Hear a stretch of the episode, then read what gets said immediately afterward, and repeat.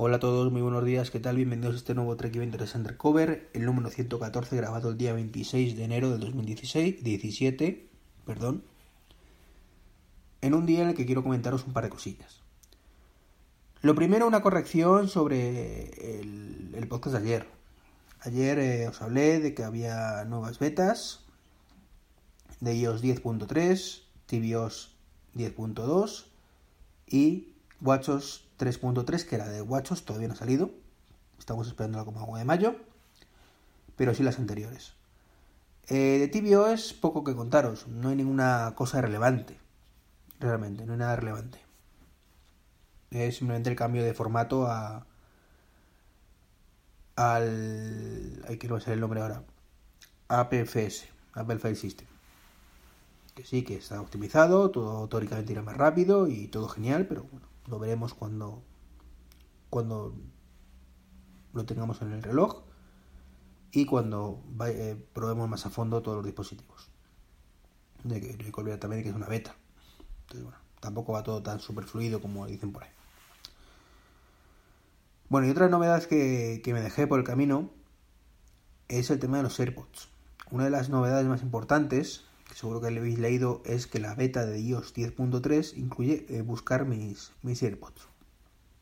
¿Cómo funciona esto? Pues tenemos que tener cerca los AirPods del iPhone. Es así, es inevitable. Tiene que estar en el rango. Y lo que permite pues es ponerlo en modo búsqueda y se pone a sonar un pitidito pues similar al que podemos localizar el iPhone desde el Apple Watch. Le damos ahí, suena el Apple Watch, el iPhone, perdón. Bueno, pues esto es igual. Si se ha caído en el metro, si, os han olvidado en el coche, todo eso, olvidaros. No lo vais a encontrar hasta que no estéis dentro del rango del Bluetooth. Entonces está, bastante chulo. Está bastante chulo y, vendrá bien a mucha gente. Igual que nos vendría bien a los que no tenemos AirPods, pero sí tenemos otros dispositivos de W1 como Beats, ¿de acuerdo? Como los Power Beats X, eh, Power Beats 3 que tengo yo, estoy muy contento con ellos y que me encantaría poder localizarlos con ese pitidito también, aunque bueno, es cierto que es más difícil de perder y los tengo más localizados, pero nunca viene mal, nunca viene mal, porque si es cierto que no es tan fácil que se caiga uno de ellos, perdonar, como los AirPods, pero sí puede desaparecer por qué motivo, dejarlo en una habitación y no acordarte dónde lo has dejado. Me ha pasado alguna vez. Y lo segundo de lo que quería, lo que quería hablaros que no sabía si, si contároslo directamente o esperar a probarlo, ¿de acuerdo? Pero, pero es que no las tengo todas conmigo de que vaya a poder probarlo. Entonces yo lo dejo ahí, os lo comento, os hablo todo en plan teórico y si lo probéis alguno antes que yo, pues ya me decís qué os parece. Eh, me, lo, me lo dio a conocer Mochoki, arroba Mochoki. Un saludo Moisés, que seguro que me estás escuchando. Y fue una sorpresa, se llama, trata de un servicio, se llama Parking Door. Sirve para abrir la puerta de tu garaje directamente desde el teléfono móvil, al menos en teoría, a través del Bluetooth. Y si investigáis un poquito la página web, que la web es parkingdoor.com, creo recordar, bueno, pues os ofrece la posibilidad de, eh, para viviendas unifamiliares y similares, dos modelos, tanto eh, inalámbrico como cableado, el inalámbrico va por pilas y lo que hacemos es enfocamos con nuestro mando a distancia normalmente, le dejas ahí pulsado un ratito, él graba la frecuencia y tira millas. Y a partir de ahí funcionará en teoría, en teoría. Digo en teoría porque, insisto, no lo he probado. Y luego tenemos el cableado, que es pues, para si tenemos el mando rotatorio, digamos que no siempre la misma frecuencia, sino que es una que depende de, muchos factores, bueno, pues conectamos el cableado que va un poco independiente del mando, no simula la, la posición del mando, sino que directamente se conecta por cable a nuestra puerta de garaje y ya está. Eh, la mayoría de las puertas de garaje, por no decir todas, tienen un par de conectores de entrada por si quieres tú conectar algo para, para abrirla pues al final dos cables que si se juntan pues se abre la puerta ¿de acuerdo? entonces bueno pues eh, esto no es una excepción se conectan sus cables y aparentemente funciona bastante bien al principio cuando lo vi me resultó un poco peculiar.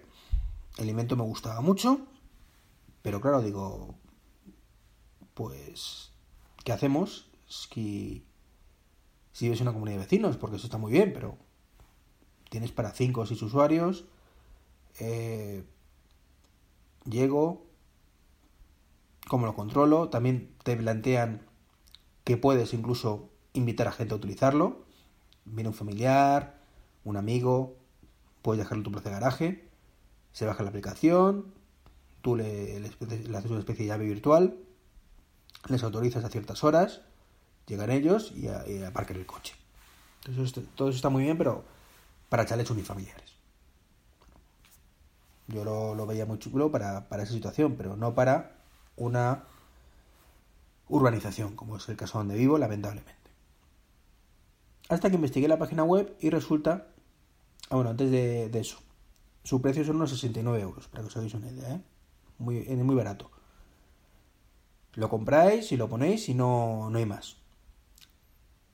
Como digo, excepto lo que os iba a contar ahora, que es el tema de que vivamos en una urbanización, como es mi caso. Bueno, pues ofrecen un servicio de cuota para urbanizaciones. En mi caso, somos más de 100 plazas. Eh, entonces, bueno, pues nos, nos han pasado un presupuesto que ya pasa a la comunidad, a ver si se animan mis vecinos a aceptarlo, que es por lo que espero probarlo, pero no la tengo todas conmigo. El, el presupuesto es de 8 euros. ¿De acuerdo? No sé exactamente cuántas plazas tienen que ser 8 euros, porque el presupuesto que me han dejado a mí es a partir de 50, con lo cual era un poquito más, eran 10 euros, pero 10 euros al mes por 50 plazas, que os diga, me parece tirado de precio. Entonces sí, es cierto que vienen, te lo instalan y, y todo es mucho más sencillo. O sea, hay un, un usuario que es el administrador, que, controla todo, da de alta las plazas. Luego tú en cada plaza puedes, digo, dar autorización a, cuatro personas. Eh, a priori mola, mola. Y lo que más mola es que además de hacerlo desde el iPhone o desde Android, lo puedes hacer también desde un Pibel y, sí señores, desde un Apple Watch. Eh, así que nada, si sois de los privilegiados que vivís eh, solitos en, un chalet, planteároslo.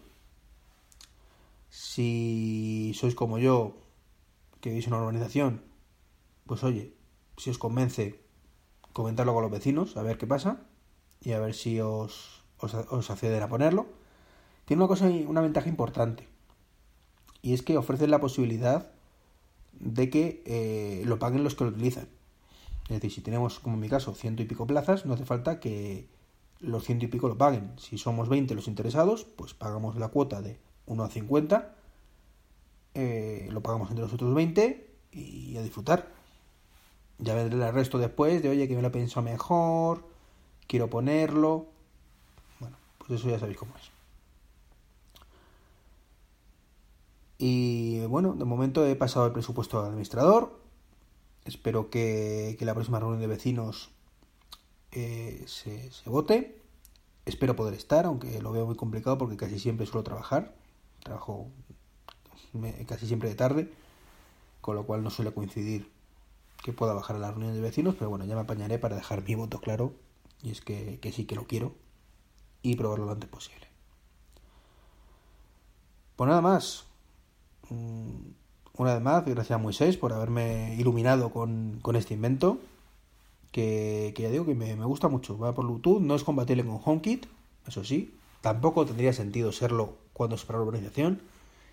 Sí tendría más sentido cuando es a nivel doméstico, pero claro, HomeKit creo que tienes que tener al final también conexión Wi-Fi, no solo Bluetooth.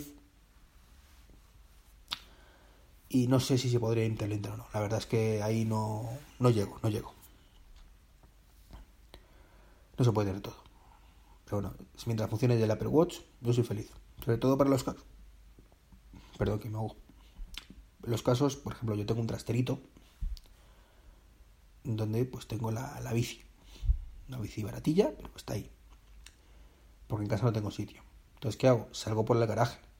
Y cada vez que salgo por el garaje, tengo que llevarme las llaves de casa, el manojo entero, con también la llave magnética para abrir el garaje.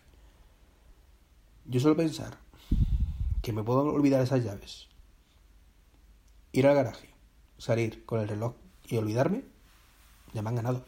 Ya me han ganado directamente, vamos. O a la vuelta, que solía ser el rollo este de con todo el frío o calor, quítate, a ver, párate, ¿dónde están las llaves? Sácalas, un rollo. Así que como digo, ilusionado a ver si consigo que lo pongan los vecinos y con ganas de probarlo y si lo probáis vosotros antes, que si ya te digo, si tenéis un unifamiliar o una puerta de garaje por lo menos que dependa solo de vosotros, yo creo que por 69 euros está muy bien y me contéis qué, qué tal funciona el alimento. Un saludo. Por cierto, gracias a los que he utilizado los enlaces de afiliados, que me ha llegado un, algún tweet de alguno de. Yo te he utilizado tu enlace de afiliados. Pues de verdad, un millón de gracias. Os lo agradezco muchísimo. Viene genial para, para cubrir los gastos del, hosting. Que, que, serán muchos o pocos, pero es dinero. La verdad es que entre unas cosas y otras son 200 y pico euros largos al año.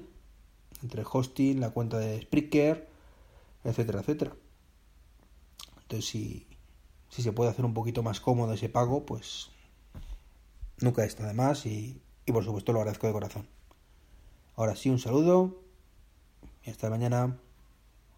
Por cierto, la semana que viene el podcast lo recordaré mañana, pero lo digo ya. Hasta luego.